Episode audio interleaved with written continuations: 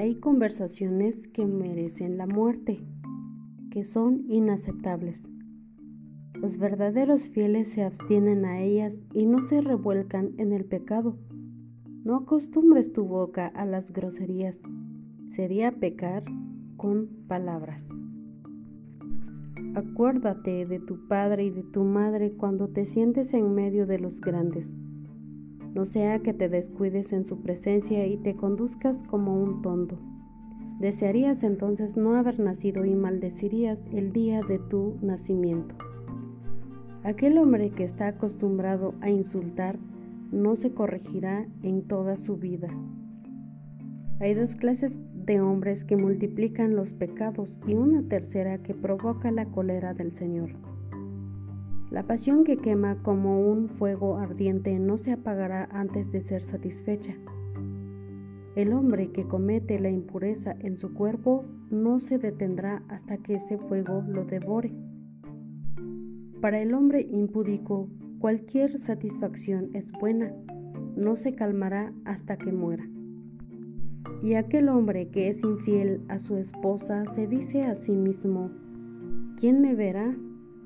Las sombras me rodean, los muros me ocultan, nadie me mira. ¿Por qué inquietarme? El Altísimo no anotará mis pecados.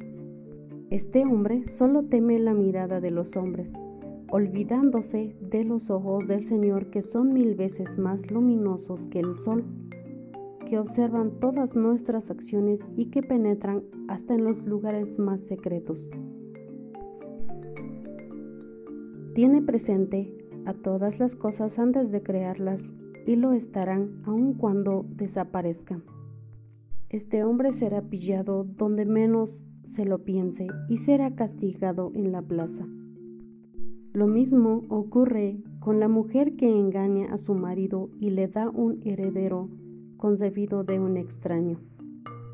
En primer lugar, desobedeció la ley del Altísimo, luego pecó contra su marido. Y en tercer lugar, se manchó con un adulterio, teniendo hijos de un extraño.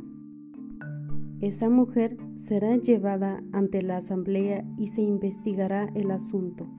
Sus hijos serán plantas sin raíces, sus ramas no producirán frutos. El nombre de su madre pasará a ser un insulto y nunca se borrará su vergüenza. Así los demás sabrán que lo único que vale es el temor del Señor y que nada es más dulce que cumplir sus mandamientos.